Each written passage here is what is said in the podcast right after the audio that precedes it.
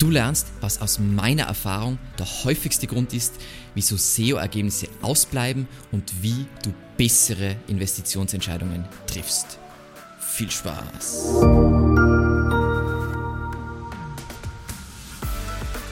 Diese Folge liegt mir sehr am Herzen, weil dieser Umstand so oft dazu führt, dass Unternehmen sich zwar eigentlich mit SEO beschäftigen, aber nie Ergebnisse sehen.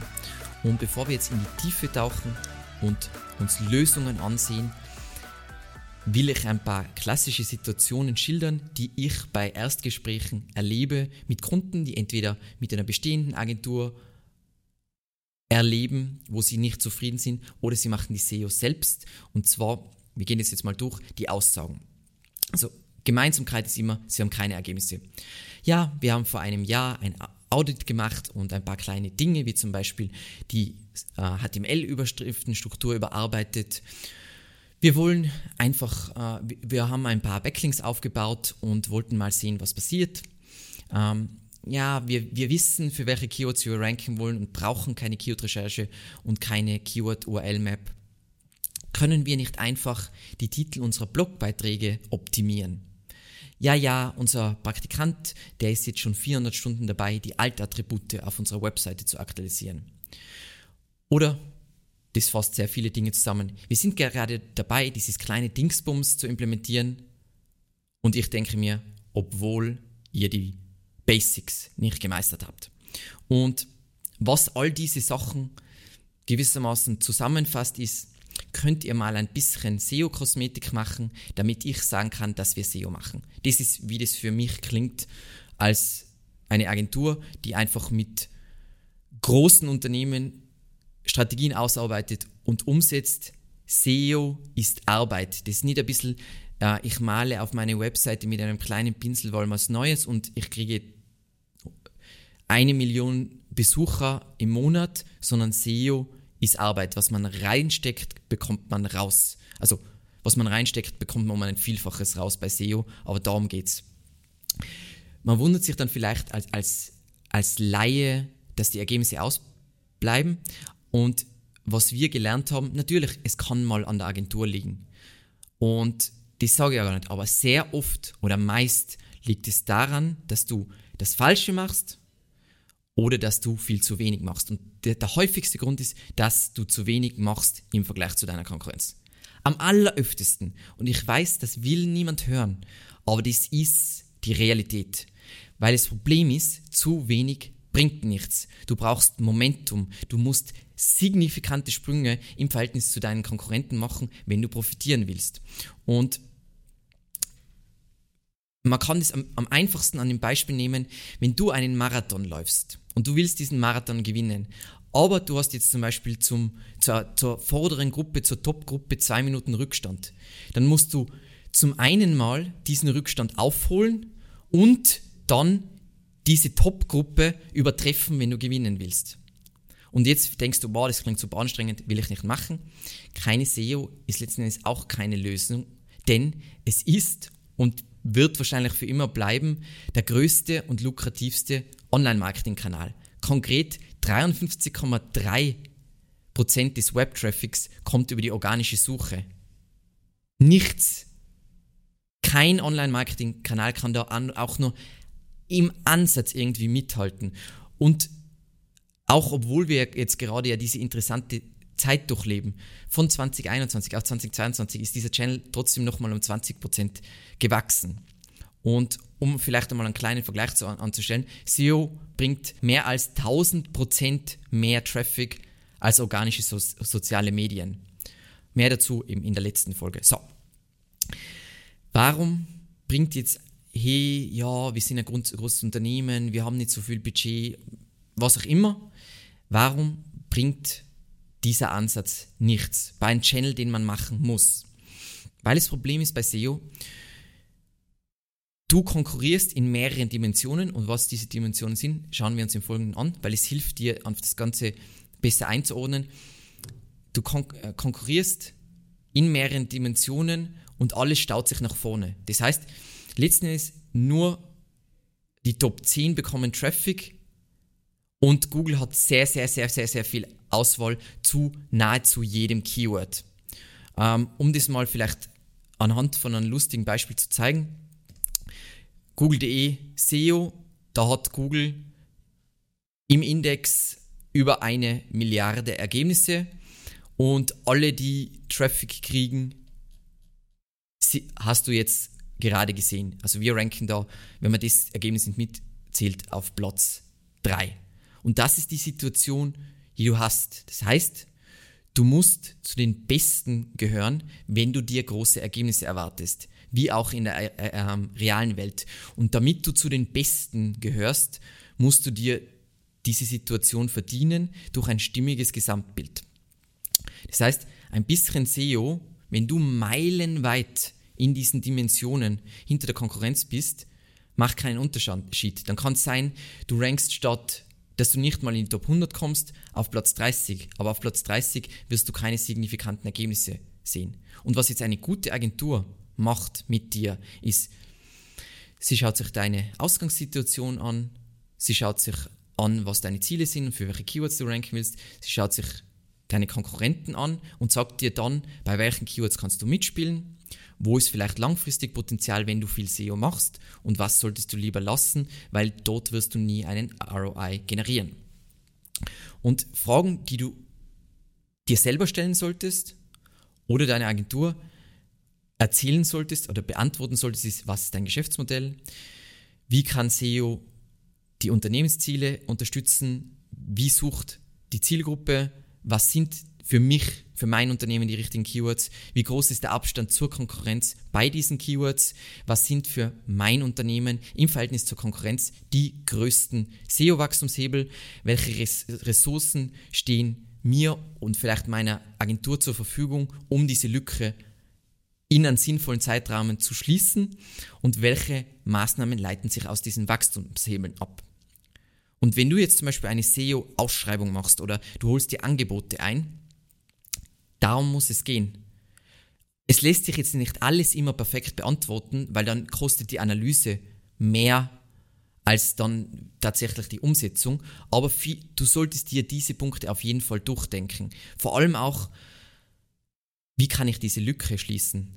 Wenn die, äh, das ist so, die Konkurrenz ist extrem viel voraus und die geben im Monat, ich sage jetzt irgendein Beispiel, 10.000 Euro für SEO aus und du bist extrem weit hinten. Wenn du jetzt auch 10.000 Euro investierst und ihr konkurriert um die genau dieselben Keywords, wird es relativ schwierig, weil diese Lücke ist ja aufgebaut worden. Deswegen ist ja SEO auch der coolste Channel, weil du baust etwas auf, etwas, was dir bleibt. Aber es das heißt auch, du musst diese Lücke schließen, das heißt mehr investieren, damit du hier aufholen kannst. So, was sind jetzt diese wichtigen Dimensionen, über die ich immer spreche? SEO ist wahnsinnig einfach, wenn du dich tagtäglich mit SEO beschäftigst, sonst wahrscheinlich nicht. So, Content bzw. Relevanz. Wenn du für Keywords ranken willst, dann brauchst du relevante Seiten, die relevant zu diesen einzelnen Keywords sind und genau den richtigen Einstiegspunkt zu diesen Keywords bieten. Hilfreich ist das Stichwort. Dann eine Dimension ist Links, Backlinks oder beziehungsweise Autorität. Du musst dir denken, wir haben ja jetzt gesehen beim Beispiel SEO, es gibt mehr als eine Milliarde Seite. Irgendwie, sagen wir mal, und ganz viele von diesen, diesem Content wird ja relevant zum Begriff SEO sein. Google muss irgendwie unterscheiden, was ist besser, was ist schlechter. Wie Google es unterscheidet, ist natürlich Google muss sich nicht nur anschauen, wie relevant es ist, sondern auch wie bedeutend oder wie wichtig ist diese Website im Vergleich zu den anderen Websites. Und wie Suchmaschinen das machen, wie zum Beispiel Google und Bing, ist anhand von Links. Das heißt, noch eine Dimension, die du bespielen musst. Und du schaust dir einfach an im Vergleich zur Konkurrenz. Das heißt, wenn die Konkurrenz, ähm, die haben extrem wenig, äh, viel Content, aber extrem, äh, ja, eine, eine geringe Autorität, dann musst du im Vergleich, immer im Vergleich willst du besser sein als die. Dann eine weitere Dimension, Nutzererfahrung. Suchmaschinen wollen, dass Nutzer bei einer Suchanfrage zufrieden sind, damit sie wieder zurückkommen und damit die Suchmaschine Ads verkaufen kann. Letztendlich ist es, wenn ein User auf deine Webseite kommt, solltest du auch das Ziel haben, dass er zufrieden ist, weil nur wenn er zufrieden ist, wird er etwas bei dir kaufen. Und wenn jetzt aber deine Webseite schlecht ist, dann werden Suchmaschinen dir ungern Besucher schicken, weil diese schlechte Erfahrung, weil du wirst ja gefunden über die Suchmaschine. Das heißt, der Nutzer wird die schlechte Erfahrung nicht nur mit deiner Webseite, sondern auch vielleicht mit der Suchmaschine verbinden und dementsprechend ist die Suchmaschine darauf aus, dass du eine tolle Erfahrung, also wenn du ranken willst, brauchst du eine tolle Erfahrung. Und dann ein Punkt, den ich nicht weiß, ob ich den reinnehmen soll, aber der auf jeden Fall auch ein, ein Faktor ist, ist Ressourcenverbrauch. Ganz einfach erklärt, wenn es für Suchmaschinen aufwendig ist, deine Webseite zu indexieren, zu crawlen und zu indexieren, wollen Suchmaschinen mit dir nichts zu tun haben, weil du verbrauchst sinnlos Ressourcen und sie haben ja sowieso eine Auswahl. Sie haben eine gewissermaßen endlose Auswahl. Das heißt, du musst darauf auch als, sagen wir mal, als vierte kleine Dimension dir überlegen, ich will nicht Googles und Bings Ressourcen sinnlos verbrauchen. Im Detail, wenn du wirklich alles wissen willst über diese Dimensionen, dann gibt es eine ganz, ganz tolle Folge hier dazu. So.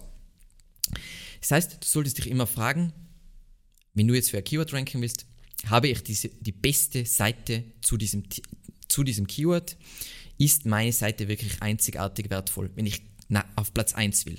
Dann ist meine Autorität bei diesem Keyword konkurrenzfähig. Das heißt, zumindest ähnlich, idealer, also oder gleich, idealerweise natürlich höher, bin ich wichtig genug, um ganz vorne platziert zu sein. Haben meine Besucher eine tolle Erfahrung auf meiner Webseite und immer im Verhältnis zur Konkurrenz. Das heißt, wenn es alle voll schlecht machen, dann musst du sie jetzt auch nicht, du brauchst nicht die beste Webseite der Welt, du brauchst nur eine Webseite in deiner Nische zu deinen Keywords, die besser ist als die der Konkurrenz. Und mache ich es Suchmaschinen leicht, meine Inhalte zu finden und zu indexieren. Und in dieser, das ist eine unserer beliebtesten Folgen aller Zeiten, zeige ich dir, wie du die besprochenen Dimensionen analysierst und daraus eine Strategie für dein Unternehmen entwickelst. So, was ist jetzt das Fazit, was du, was du wissen solltest und jetzt verstehen solltest, damit du nicht in die Falle gerätst, dass du zwar SEO machst, aber es zu vorsichtig oder zu klein denkst und dadurch eigentlich sinnlos Budget verbrennst oder Ressourcen, was auch immer. Kann ja, wenn du es intern machst, verbrennst du die Zeit von den Leuten, die die SEO machen. Also ich hatte vor kurzem mit einem wahnsinnig coolen Mittelständler ein Gespräch, äh, unglaublich umkämpfter Markt und mit den Ressourcen, die die haben, das sind zwar drei Personen, aber es ist zu wenig für die Branche. Und die können auch noch tausend Jahre diese drei Personen arbeiten lassen, wird nie, nie werden sie erfolgreicher werden. Niemals, niemals, niemals. Weil sie müssten wahrscheinlich das Team verdoppeln plus Agentur, dann wird es abgehen. Und dann könnte dieser ROI ganz einfach generiert werden. Aber wenn du zu wenig machst, ist es ein Tropfen auf dem heißen Stein. So. Ganz einfach.